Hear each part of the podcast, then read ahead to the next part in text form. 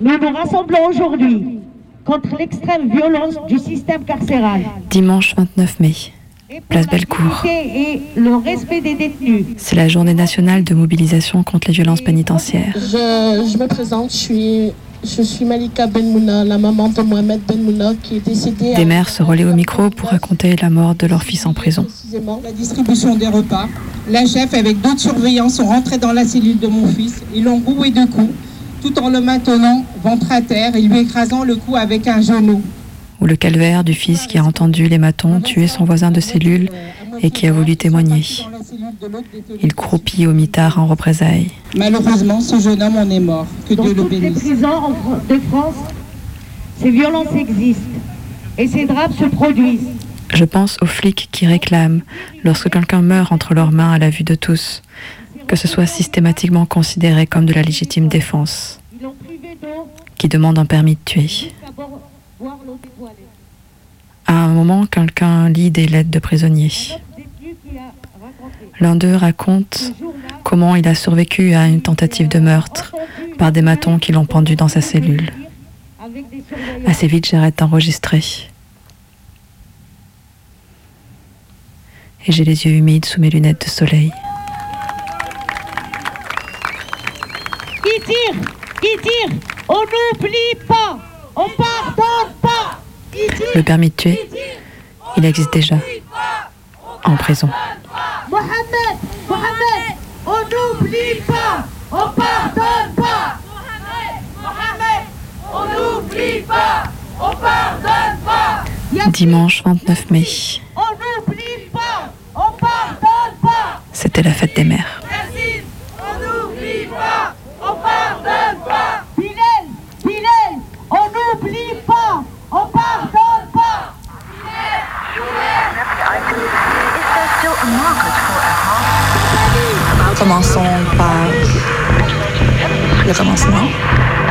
C'est-à-dire euh, le début.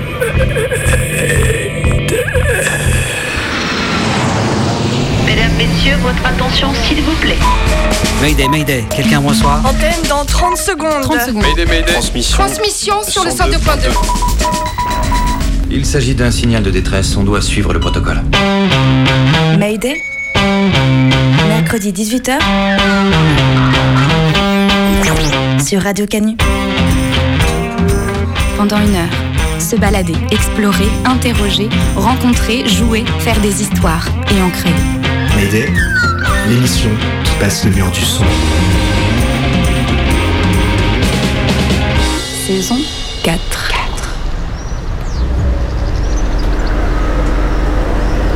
T'as trouvé des pâtés?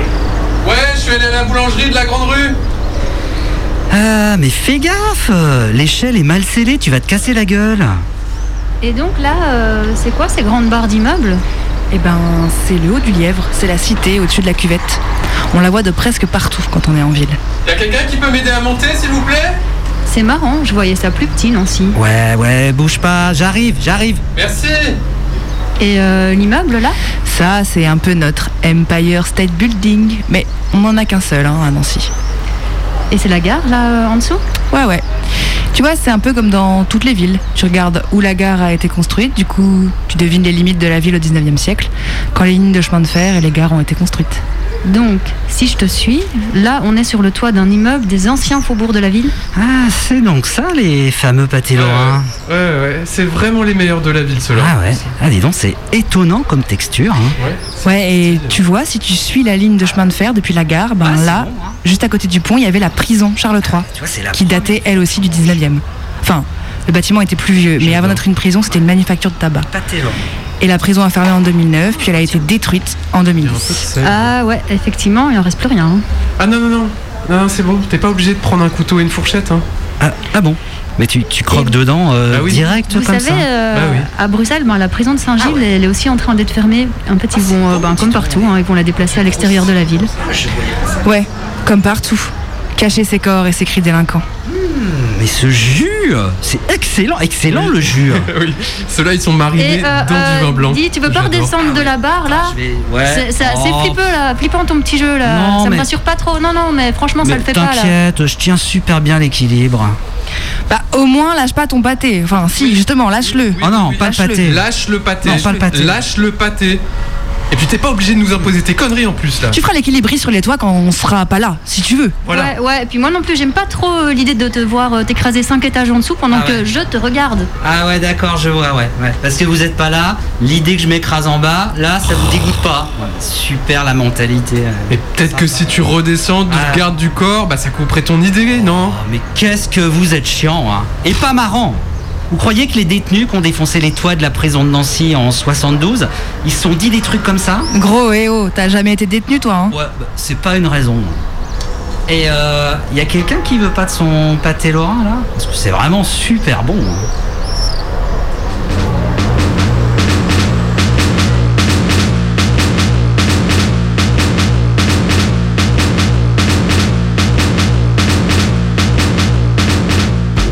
Ça a été une thématique qui a toujours été présente en fait, parce que depuis euh, relativement jeune ou ado, je m'intéressais beaucoup à, on va dire, à la contre-culture au sens large. Ça allait de la Beat Generation des années 50 au punk rock en gros quoi. Et en fait, c'est deux mouvements culturels euh, dans lesquels euh, la prison, elle était présente à tous les coins. Parce que les écrivains de la Beat Generation, ils avaient pratiquement tous été incarcérés à un moment ou à un autre. Et beaucoup de punk aussi euh, l'avaient été. Et puis aussi, je m'intéressais euh, en parallèle de ces contre-cultures, on va dire artistiques ou musicales, à la vie politique en général. Et la vie politique en général fait que si on s'y intéresse, on s'intéresse forcément à un moment à la question de la prison, parce que c'est une question éminemment politique. Donc c'est quelque chose qui a toujours été un peu là, à travers des lectures et à travers euh, des faits d'actualité. quoi.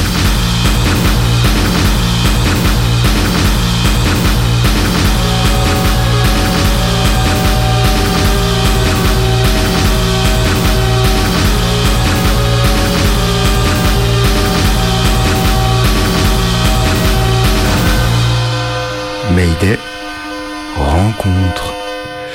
Je m'appelle Nicolas Drolk, euh, j'arrive de Nancy, là, à Lyon.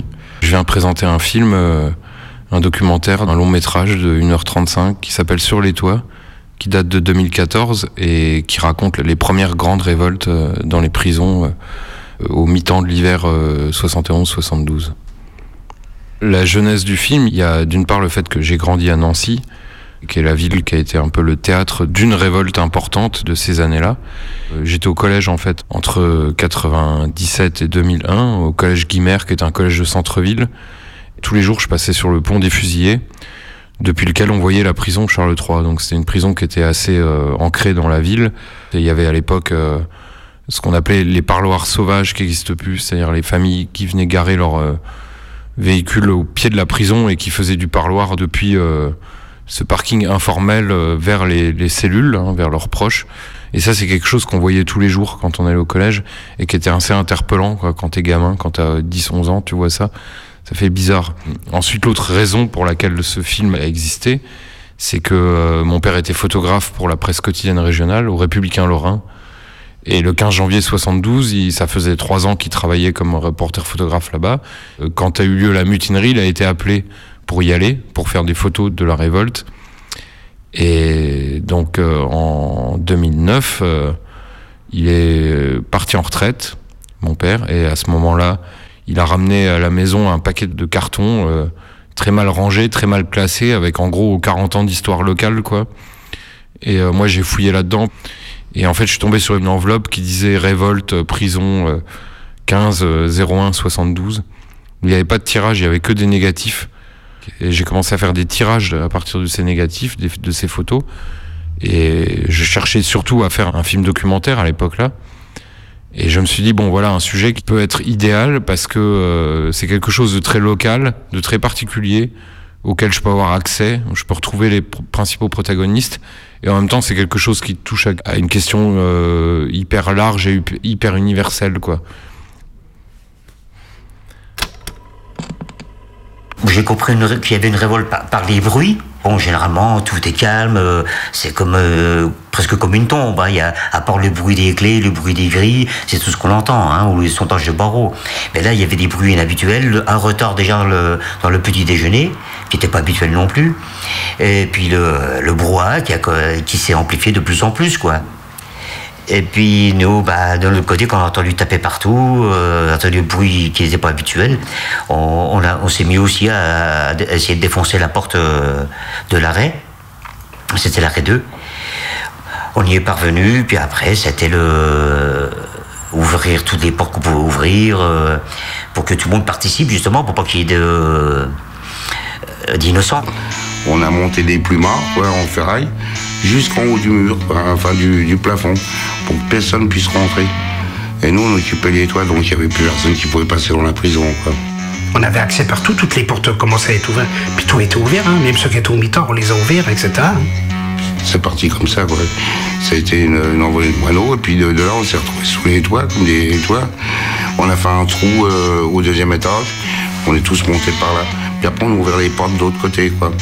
Ça fait que tout le monde pouvait monter sur le toit.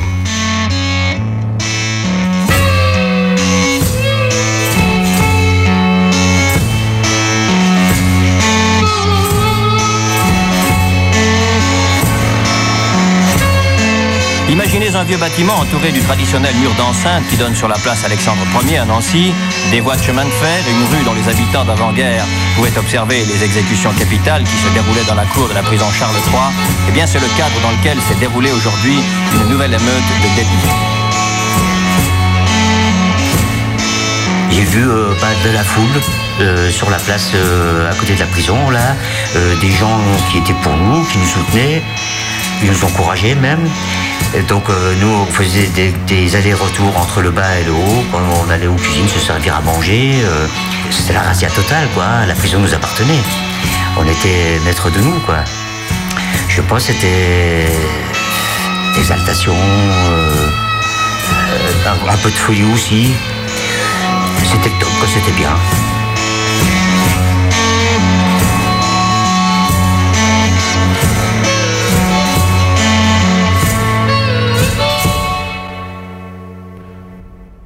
Je les ai pas retrouvés tous parce qu'ils étaient 300 et j'en ai interrogé trois.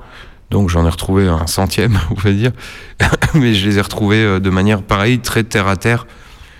Aux archives départementales à Nancy, il y avait la presse régionale, mais il y avait aussi euh, le rapport de police extrêmement précis euh, qui relatait la manière dont la police avait choisi de raconter cet événement. Donc c'était pas les faits tels qu'ils s'étaient passés, c'était les faits passés au prisme à la moulinette de l'interrogatoire de la police.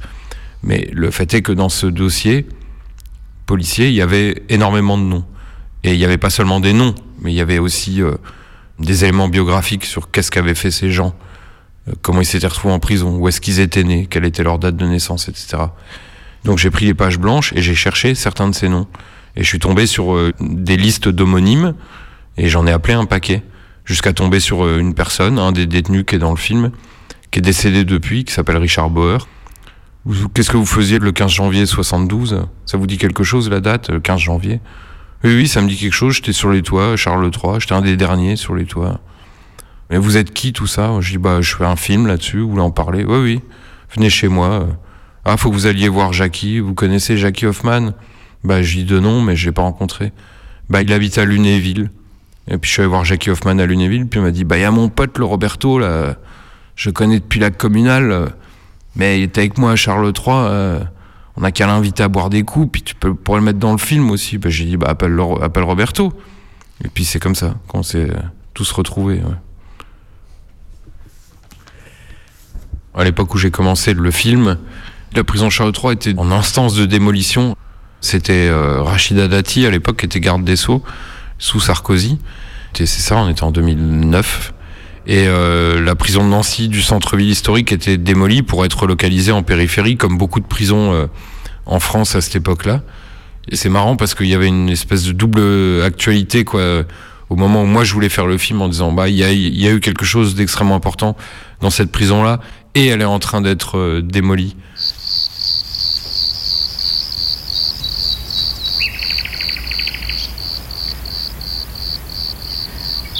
Au milieu des champs et des forêts, à côté d'une route. Une étoile de béton et de barreaux de construction récente. Pour entrer, une porte, un bouton, attendre, ouverture. un portique, une porte, un bouton, attendre, ouverture, une porte, bouton, attendre, ouverture, une pièce dans une cave, dans la pièce, deux hommes, deux joysticks, trois écrans géants.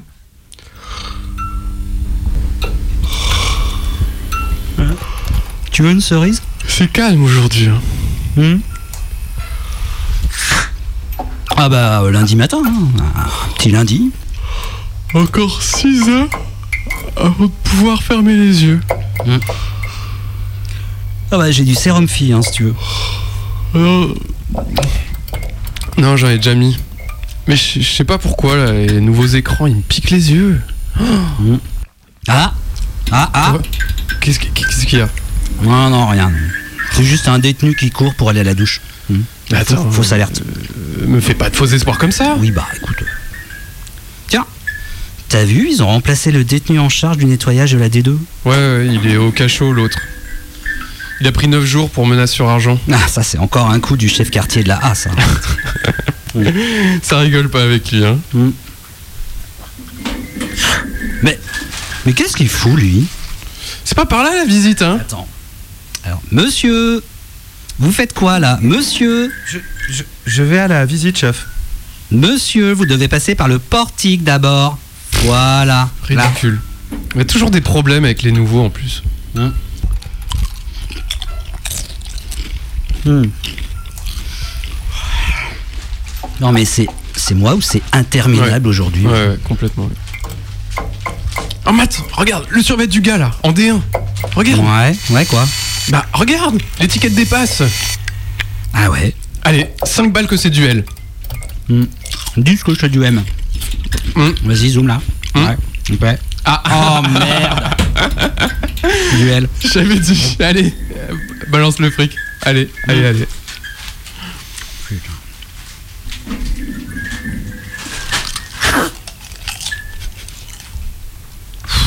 Et on se fait vraiment chier aujourd'hui. hein. Encore 3 heures.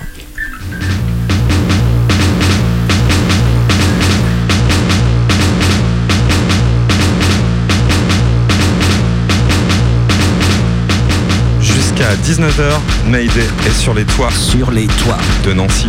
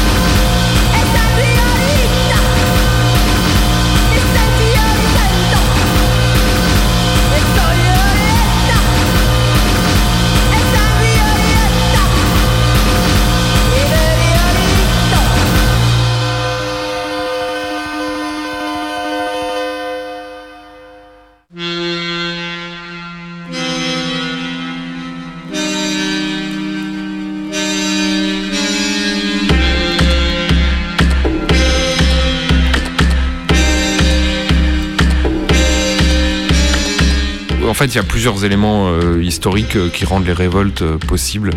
Alors qu'il y a surtout deux choses. Il y a d'une part le contexte post-68.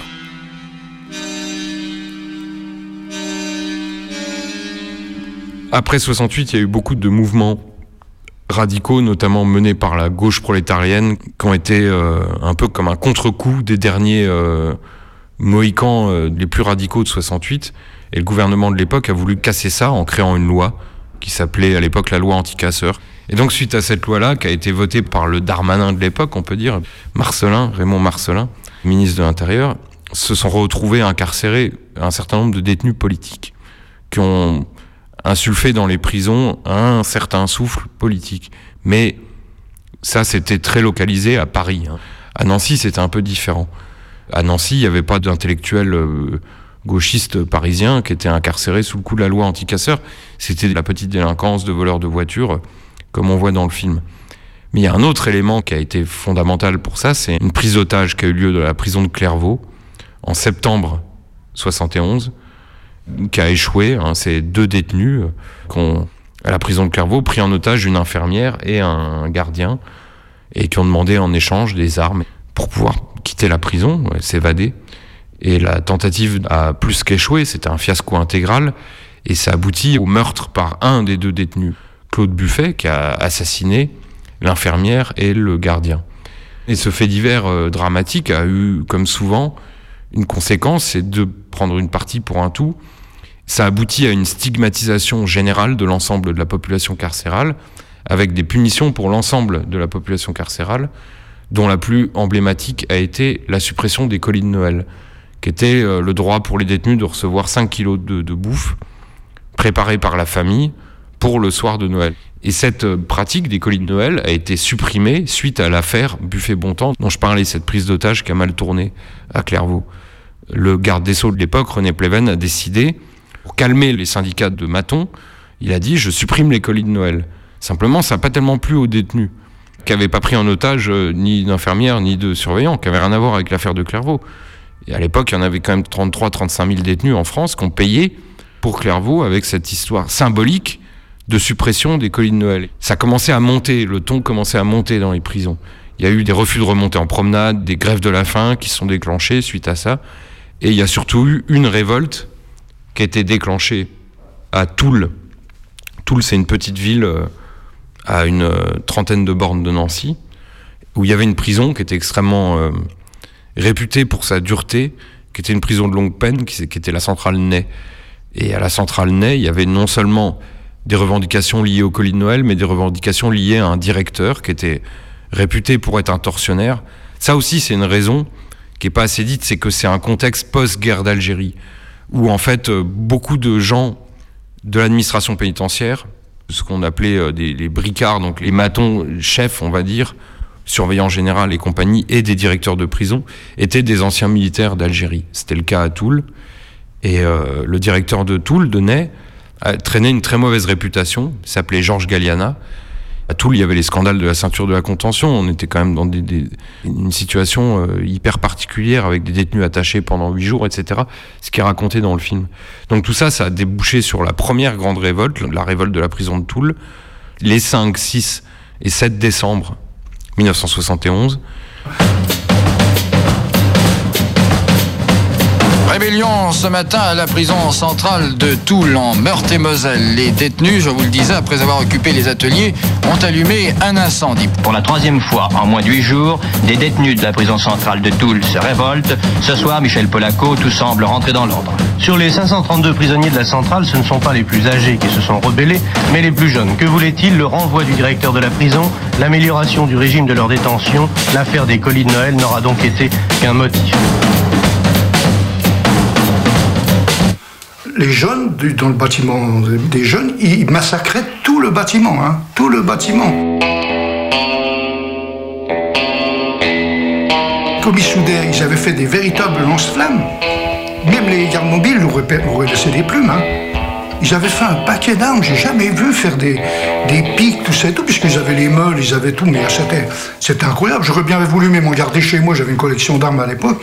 Ils avaient fait des trucs incroyables. Transformer en lance-flammes les, les, les chalumeaux. des trucs incroyables.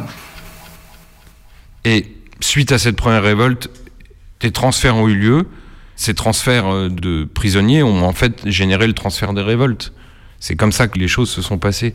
C'est-à-dire qu'une fois que les meneurs, entre guillemets, étaient écartés d'une prison et arrivaient à une autre, faisaient une autre révolte dans une autre prison. Et c'est ce qui s'est passé de la prise d'otage de Clairvaux jusqu'en 74, en fait, ou 75. Se sont passées pas mal de révoltes liées à des transferts de détenus et un contexte favorable à l'extérieur de, relais euh, de la parole qui permettait ça, qui permettait une espèce de crédibilisation inédite qui avait jamais eu lieu avant, avec le groupe Information Prison, des revendications des détenus.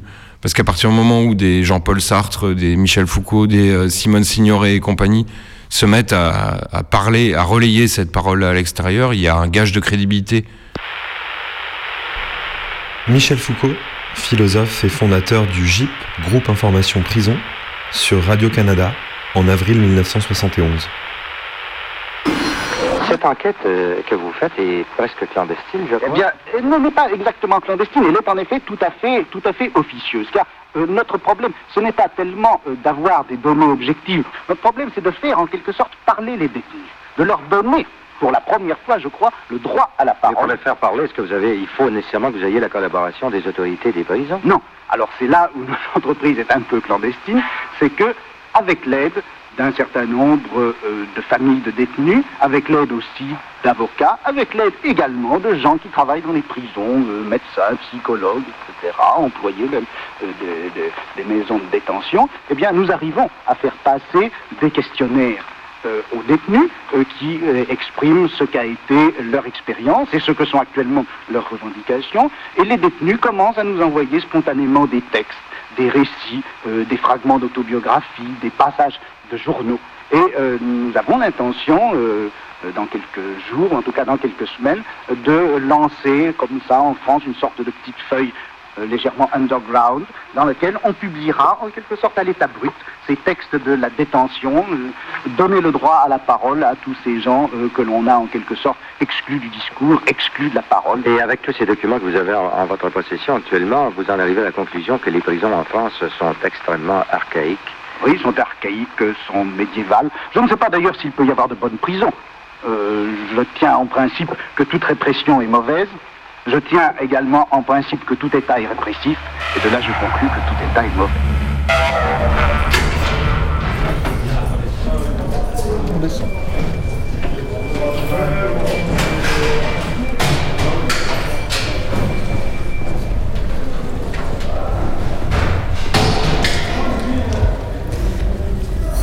Bonjour. Je me suis fait agresser ce matin par un surveillant lors des échanges de vestiaires. Merci. Abdelrad. J'ai un problème avec le surveillant parce que je dis chaque jour que dans ma chambre, il y a de l'humidité et de la moisissure. Et le chauffage ne marche pas. Daoud. J'aimerais vous voir de toute urgence. C'est vraiment très important. James. Je suis commissaire. Bonjour. Euh, plus précisément, je suis commissaire de surveillance. C'est-à-dire que je suis bénévole dans un organisme qui contrôle les prisons en Belgique. Moi et d'autres, nous contrôlons une maison d'arrêt construite au 19e, un établissement vétuste, où régulièrement les chaudières, les générateurs, le système informatique tombent en panne. Une prison où des vitres sont remplacées par des panneaux de bois, où on a renoncé à remplacer les lavabos cassés, où les fils électriques sont apparents dans les cellules, où des détenus vivent sans ampoule, sans chaise, sans table pendant des semaines. Une prison où les cachots sont maculés d'excréments et où des détenus peuvent passer neuf jours sans douche, sans lecture, pieds nus sur le sol froid en hiver, sans aération en été. Une prison structurellement surpeuplée, où les agents sont régulièrement en grève, privant les détenus de leur sortie au préau, aux douches, à la visite, au sport. Je vous écris ce texte parce que le service cantine est incompétent. En tant que commissaire de surveillance, notre job, c'est notamment de relever les billets que des détenus laissent dans nos boîtes aux lettres installées dans chaque aile. Parfois, on ouvre une boîte et là, elle dégueule de demandes. Alors on sait que les permanences vont être longues et compliquées. Je voudrais vous voir car j'ai un chef qui vient me frapper en cellule. Il me met des rapports où il ment. Luc. Billet de rapport. Nom et prénom du détenu. Date. 4 avril 2021. Numéro de cellule 1324. Décrivez votre problème le plus concrètement possible. Veuillez patienter et attendre la réponse avant d'écrire un nouveau billet de rapport. Bonjour. Je souhaiterais vous signaler qu'une surveillante fait des problèmes sur tous les détenus. Elle est raciste. Elle crie sur nous. Et si on lui dit de nous laisser tranquilles, elle fait un rapport et il va dire n'importe quoi. La direction croit à ses paroles. Beaucoup de détenus ont eu du strict à cause d'elle.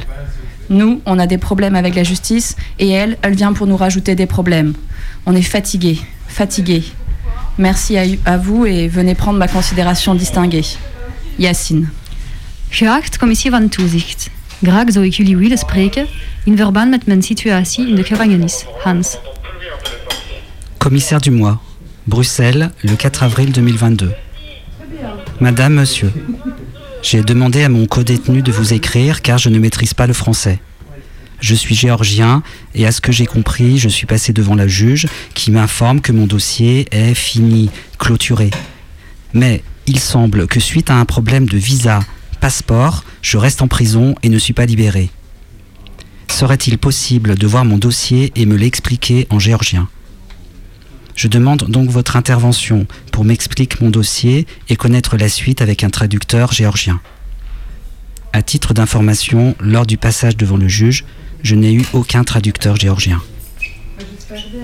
Je vous remercie d'avance. Salutations, Vladik. Alors on va voir les détenus en cellule et on recueille les nombreux témoignages sur les atteintes à leurs droits et, à et leurs conditions de détention indignes. Et puis on enquête auprès des différents services de la prison, on relaye à la direction et parfois on interpelle quand on parvient à trouver du temps. Et puis on se cogne contre un mur, contre l'indifférence, contre la langue de bois, le mensonge. Alors on se lasse, on se dit que ça sert à rien. Et puis parfois on est touché par un détenu. On arrive à faire respecter un micro-droit. Par exemple, donner de la lecture aux détenus du cachot. Alors on continue, malgré les rapports de force disproportionnés. Bonjour. Je vous demande de me transférer à l'LB ou à l'LC ou D. Bonjour, je vous sollicite car ma demande a été bafouée par les agents. J'ai perdu ma place à l'LA, alors que la direction m'avait donné son autorisation sur ce point. Parce qu'à chaque fois que je sors, Voilà. on raquette. Ça fait deux mois que je suis tabac et Bonjour. C'est là que je invivable. vous demande pour éviter S'il de vous me plaît. prendre un rapport d'ici. Pourriez-vous me recevoir, s'il vous Merci plaît. Merci. Dicolo. Mohamed.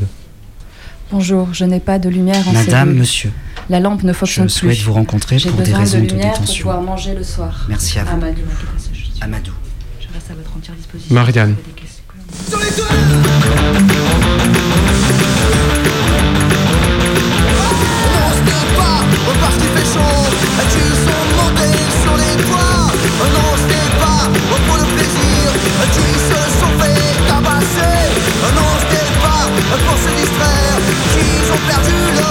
peine.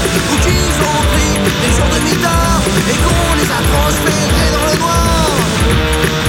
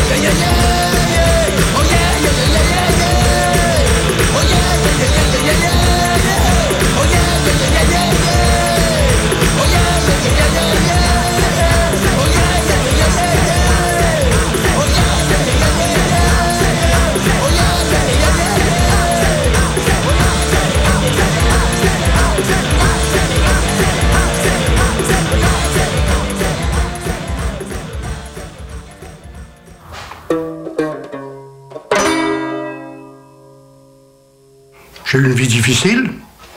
J'étais considéré comme un gosse de la rue. Je me suis fait dans la rue. Euh, À 14 ans, j'ai passé le certificat d'études primaires, qui était un diplôme pour ne pas être un bon à rien, comme on disait à l'époque, tout ça et tout. Et j'ai pris la filière habituelle qui existait à l'époque. J'ai fait apprenti charcutier. C'était trois ans, euh, travail de 6 heures à 20 heures pour nourrir loger. Donc euh, je disais toujours à mon patron, moi je voudrais te payer à l'heure. Quand je fais une heure, je veux bien avoir une heure. Alors il me disait toujours, si t'es pas content, t'as qu'à foutre le camp. Et un jour, j'ai dit, je fous le camp. Bon, quand je suis rentré à la maison, ma mère m'a dit, tu t'iras en prison parce qu'on n'a pas le droit de... C'était déjà un truc, on n'a pas le droit de couper un contrat. Voilà ce qu'on faisait croire euh, en, en 58 à, à des, apprentis qui, avaient un contrat de trois ans et qui ne l'honoraient pas. Et là, j'ai été travailler dans une entreprise d'aglo, une entreprise d'aglo, et on travaillait aux pièces, on était quatre par machine, il fallait faire 500 panneaux aux pièces, donc c'était un travail, euh, même encore aujourd'hui, quand je repense à ce travail, tout ça et tout, j'étais marqué toute ma vie euh, par le travail, le travail au sens propre, hein, pas... Tous- les métiers que j'ai fait après, j'ai 189 trimestres dans tous les domaines, par rapport aux aglos, c'était du délice. Et puis là, je me suis dit, euh, je peux plus rester, il faut que je m'engage.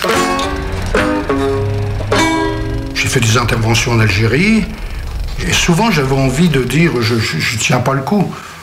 Parce que ce que je rencontrais dans les parachutistes, c'était un peu ce qui se passait dans les prisons. hein. C'était la violence. À mon retour de, du confin saharien, comme j'avais eu trois ans sans revenir en France, le paquet de permission, c'était six mois de permission. Donc j'avais fait, je m'étais inscrit à l'école de police de, Sens pour faire le stage. J'ai fait que le stage. hein. Puis après, je vois une annonce dans l'Est républicain, en 68, 60, 67, 68. On cherche que l'administration pénitentiaire cherchait des surveillants ou des chefs de travaux. Donc, euh, je réponds à l'annonce, tout ça et tout. Ma mère derrière, du boulot, tout ça et tout. Et compte tenu des agglos, compte tenu de l'Algérie, compte tenu de partout où j'étais passé, je me suis dit, tu vas prendre l'emploi là, parce que voilà enfin un métier où. Je suis désolé, mais voilà un métier où tu fais rien.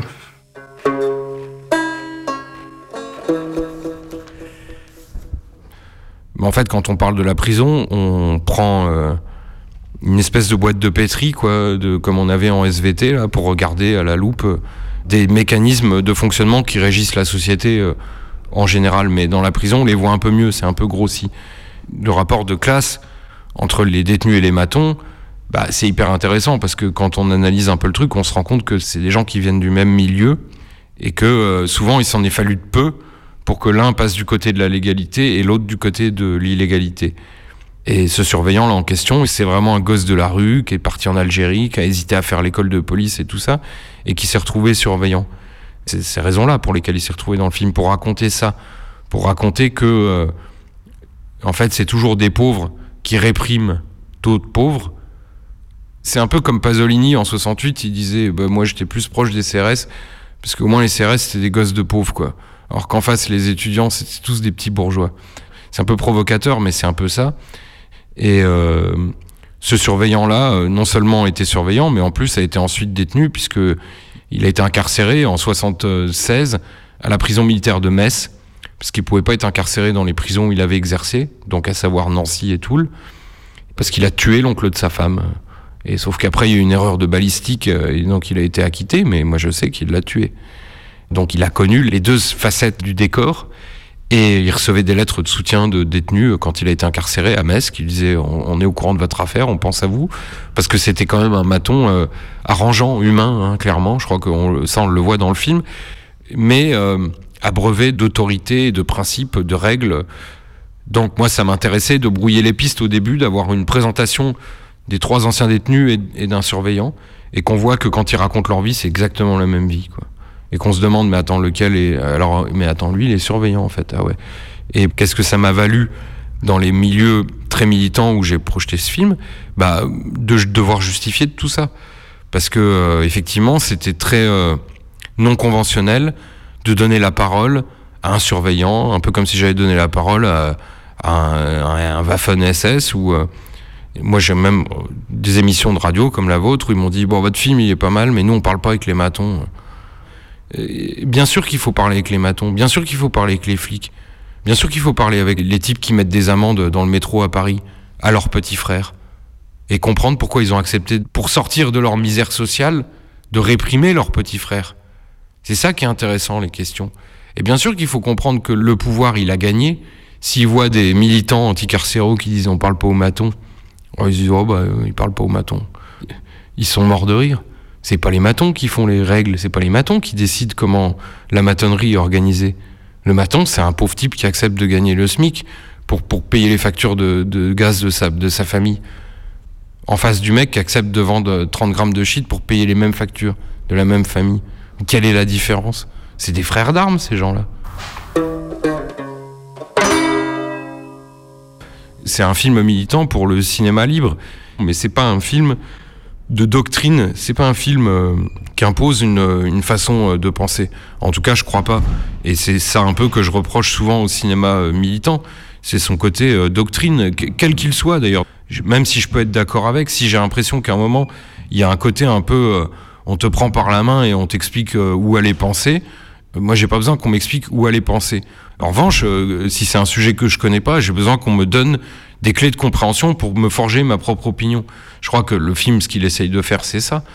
C'est donner aux gens euh, de la matière à penser plutôt que de leur imposer un schéma euh, de pensée euh, à leur place. Il faut pas prendre les gens pour des abrutis.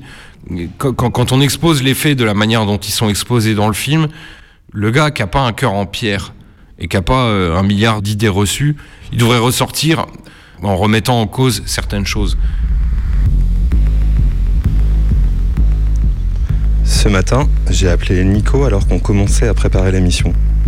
Je lui ai dit Allô Nico Il m'a dit Salut Luigi, je suis en train de monter mon nouveau film. Je lui ai dit Chouette, moi je suis en train de monter l'entretien que l'on a fait ensemble et je voulais être sûr que ça te va, qu'on diffuse la partie sur le maton, quand tu expliques que c'était pour toi important de lui donner aussi la parole. Tu te rappelles? On en a reparlé après l'entretien. On avait un peu affiné tout ça.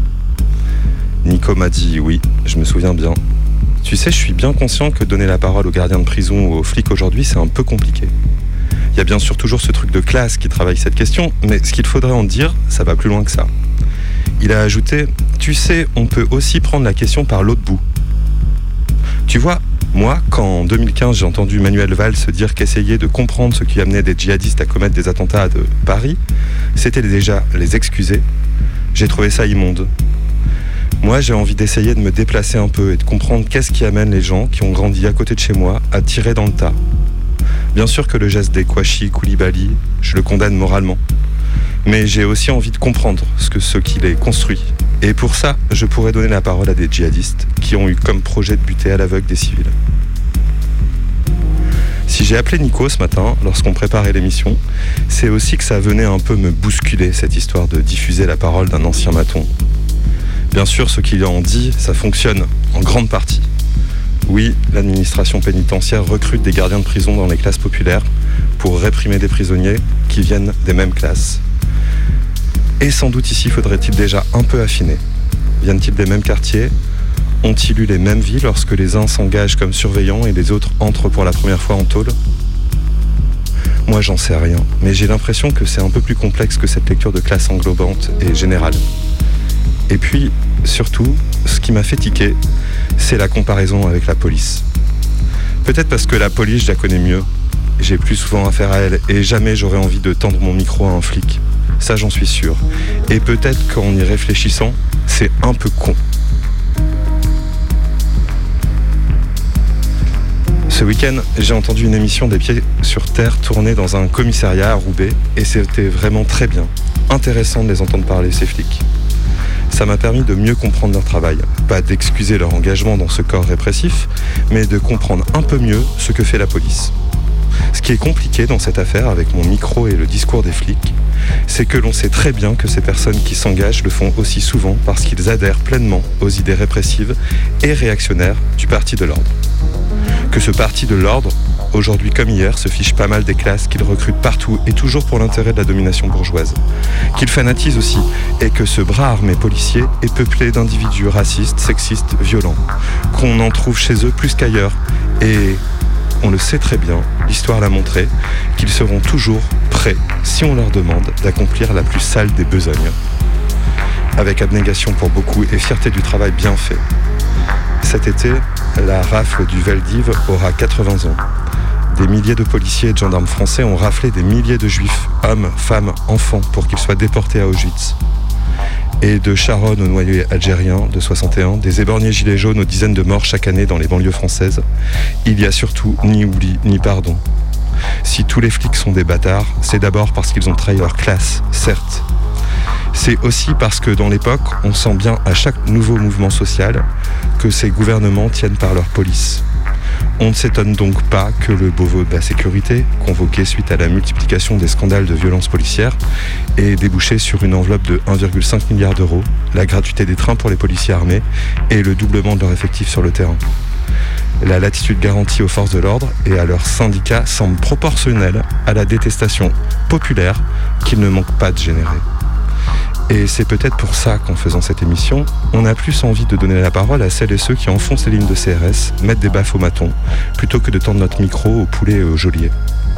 Et puis malgré tout, tout à l'heure encore, on discutait de ça entre nous en préparant l'émission.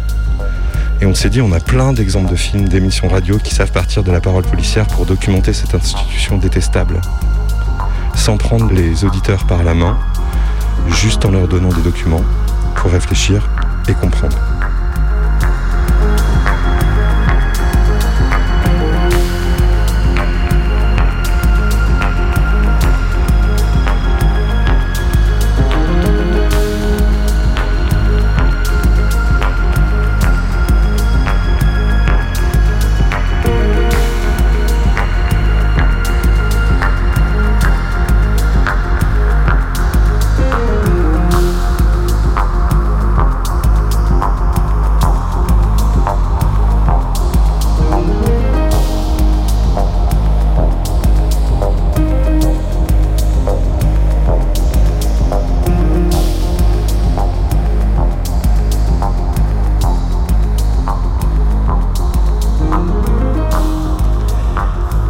Certains prisonniers se sont révoltés euh, contre la qualité de l'hôtellerie. hein.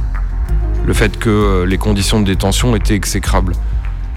Une autre part des prisonniers se sont révoltés en partant de l'hôtellerie pour poser d'autres questions. Des questions qui étaient beaucoup plus euh, révolutionnaires, qui étaient liées à pourquoi on enferme, qui on enferme, qui n'est jamais enfermé, qui est tout le temps enfermé, pourquoi des prisons existent encore.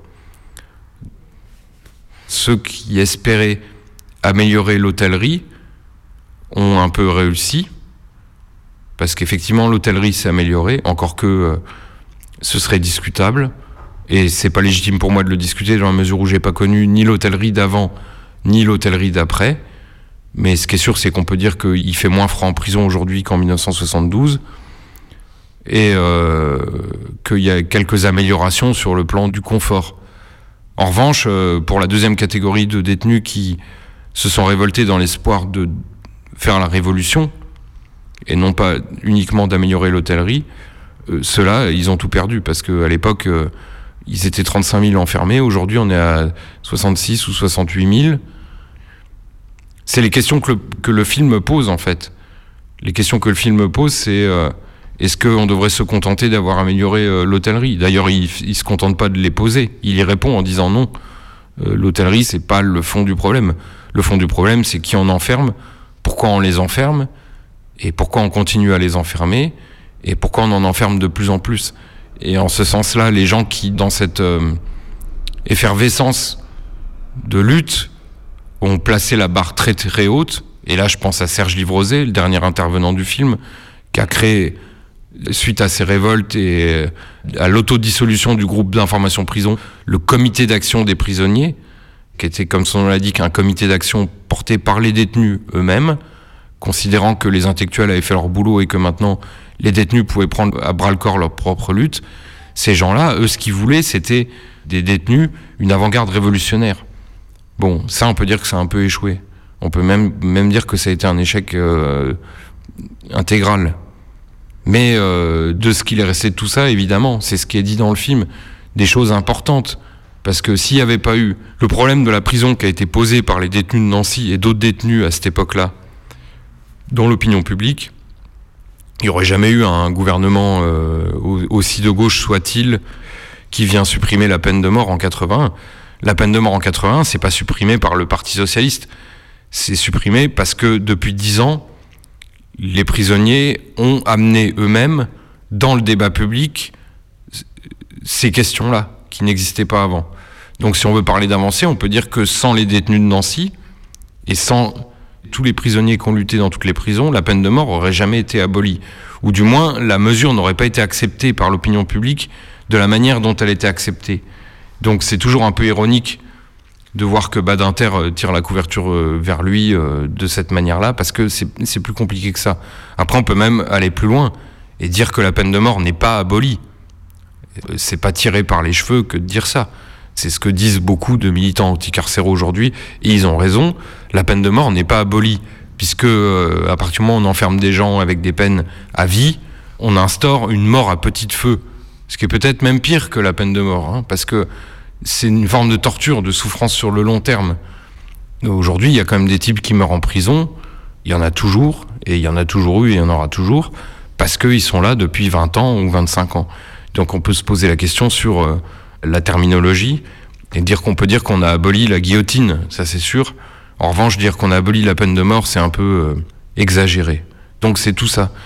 Ce qui a été gagné et pas gagné depuis deux ans que le comité d'action des prisonniers existe, il a créé un journal qui s'appelle Le Cap, qui est tiré à 5000 exemplaires, et nous avons des buts précis, qui n'ont jamais été pris en considération, qui sont la suppression du casier judiciaire, qui sont la suppression d'interdiction à séjour, le droit au SMIC, le, quand on travaille, c'est-à-dire un travail égal, salaire égal, et nous avons le but d'informer également.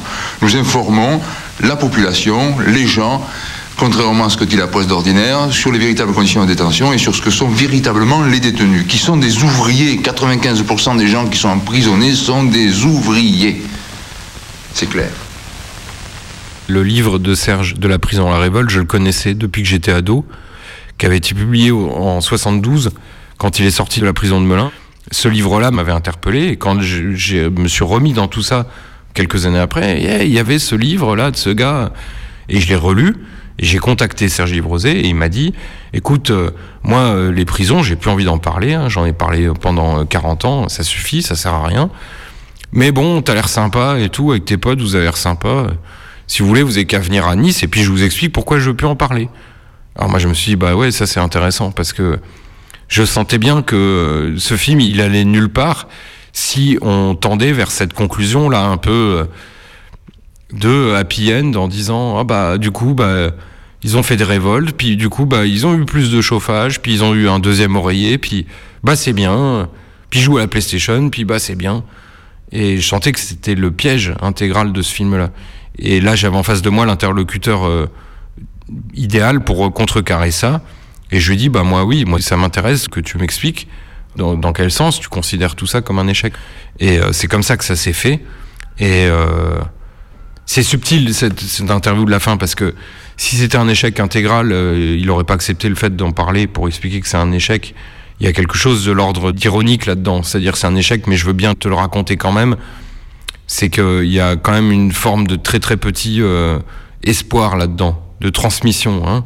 Le tout petit grain de sable qui sert pas à grand chose, mais et il m'avait dit une fois, Serge, il m'avait dit, toi t'es le gardien du feu.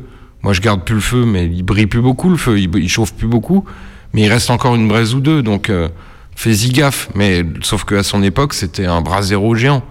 Donc euh, bon, c'est tout ça que je pense qu'il fallait raconter dans le film.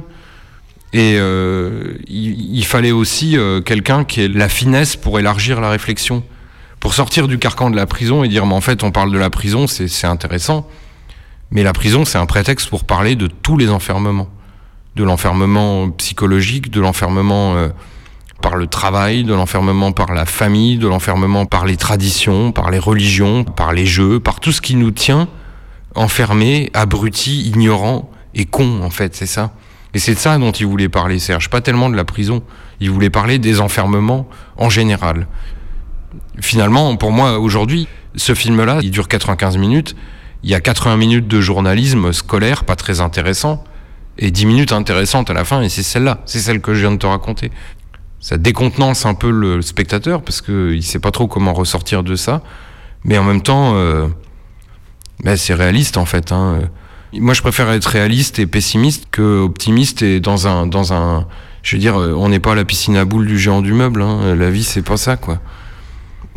Et ce que disait Serge Livrosé quand il a arrêté de faire euh, son émission de radio sur Radio Libertaire, qui s'appelait Humeur Noire, qu'il a fait de 94, euh, je pense, au début des années 2000. Il disait à chaque fois, il disait, mais attends, euh, ils sont combien à écouter Radio Libertaire? 80 000 Ils sont 80 000 à écouter, être d'accord avec moi, tous les soirs, depuis 15 ans. Mais je vais continuer à faire ça pendant combien d'années? Alors ça, c'est les questions qu'il faut se poser quand on fait ce genre de truc. Quand moi je fais, mais vous, vous faites votre émission de radio, nous les films, c'est des questions qu'on ne peut que se poser en permanence. À partir de quel moment ça devient vain de faire le perroquet auprès de gens qui sont d'accord avec ce qu'on pense? C'est ça le problème. Et, huit ans après que ce film a été fait, huit ans de projection, parce qu'il n'a jamais tellement cessé d'être projeté, c'est le problème auquel j'ai toujours pas répondu. J'ai pas de solution face à ça. Comment faire venir un public qui vient pas d'habitude? Les anciens prisonniers qui sont dans le film, quand on a projeté le film il y a 8 ans à Nancy, au Caméo, euh, les types, ils habitaient à Nancy depuis 60 ans, ils connaissaient pas le cinéma Caméo. J'ai dit c'est au Caméo, mais je sais pas ce que c'est moi. Je connais pas ce cinéma-là. Donc c'est quand même assez révélateur. Et huit ans plus tard, j'ai l'impression de ne pas être sorti de ce problème-là. Je sais que ce soir, si je faisais un sondage sociologique sur qui va venir voir le film, et que je demande qui a été en prison qui a des proches étant en prison, il y aura peu de doigts qui vont se lever, et que euh, on navigue dans des classes supérieures euh, relativement confortables, voilà, de gens qui sont d'accord avec ce qu'on va dire ce soir. C'est ça le problème. Nous aussi, c'est un problème qu'on se pose à Mayday. C'est vrai quoi. On est diffusé sur la plus rebelle des radios. On relaie certaines de nos émissions sur des sites d'actu militantes. Et, chacun, chacune à sa façon, on veut participer à transformer le monde. Sacré entre soi, non? Ouais, je dirais même que Mayday, c'est l'émission d'avant-garde de l'ultra-gauche arnaco-syndicalisto-autonomus. Wow, Enfin, tu vas fort là. ouais, un petit peu, hein. L'avant-garde, mais quand même avec des blagues. Bon, d'accord, ouais, mais. euh, l'avant-garde, mais avec des blagues. Ouais, on avait mal entendu En ça. même temps, euh, il y a plein de camarades qui nous trouvent ridicules avec nos sketchs.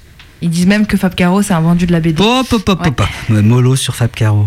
Mais au moins, ça, ça montre qu'on arrive à sortir des codes du game militant. Parce Mhm. que eux, c'est le sérieux de la lutte euh, avant tout.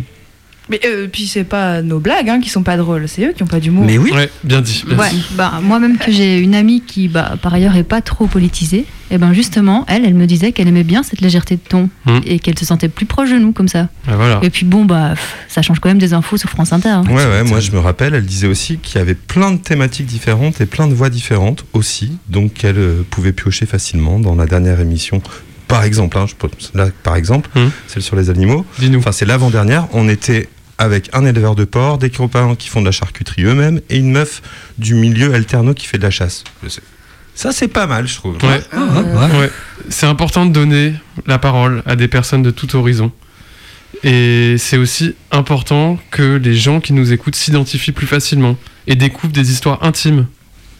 Nous aussi, quand on parle, c'est intime en plus.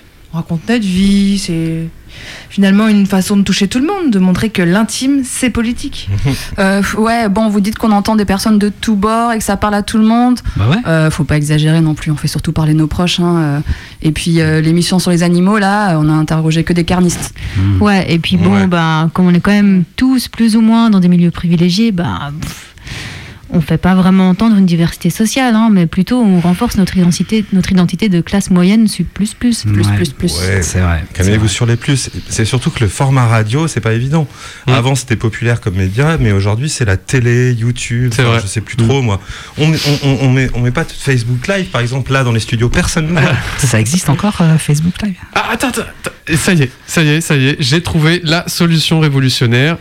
Écoutez bien. Vas-y, vas-y. 1, 2, 3. T'as intérêt d'être bon. hein. Quand tu veux. Diffuser notre émission chez les Bourges pour augmenter l'antagonisme de classe et massifier le mouvement. Hein Vous en pensez quoi Attends, attends, attends, Je suis pas sûre. Mieux, mieux, mieux.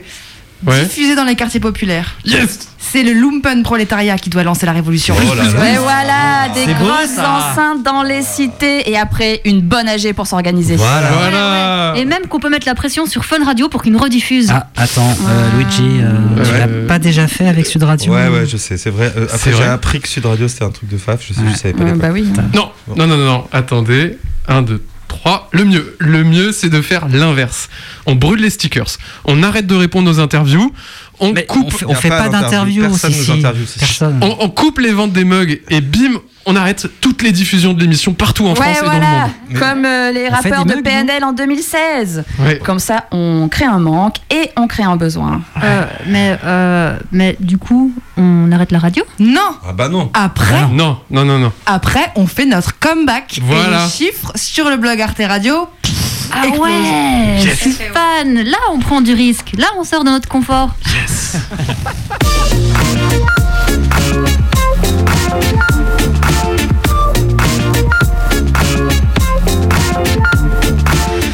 aujourd'hui, avec la présence exceptionnelle dans les studios de Radio Canu de l'entièreté de la section belge de Mayday. Ouais, ce soir, il y avait avec nous ben, tous les habituels et habitués de Mayday et il y avait aussi Gigi qu'on est content et contente d'avoir avec nous ce soir. Coucou. Et on a traversé les murs des prisons à Nancy, à Toul, à Bruxelles et autour de Lyon. Pendant cette émission, on a écouté Les Berus et Hey Matt. Et là, dans nos grosses enceintes, Pas du tout en banlieue. c'est Rockstop. Ah, c'est ça le truc, euh, le truc là. C'est ça. C'est la même chanson que dans Arte, non? À la télé, je crois. Je sais pas, je regarde On a beaucoup parlé d'Arte quand même là en 5 minutes. Allez, on avance, on est en retard. Et oui, oui, et comme la prison euh, est loin d'être abolie et qu'il s'y passe des tonnes de choses à l'abri des regards, on y retourne la semaine prochaine. Et tout de suite, c'est les Canu Info. Canu Info. Salut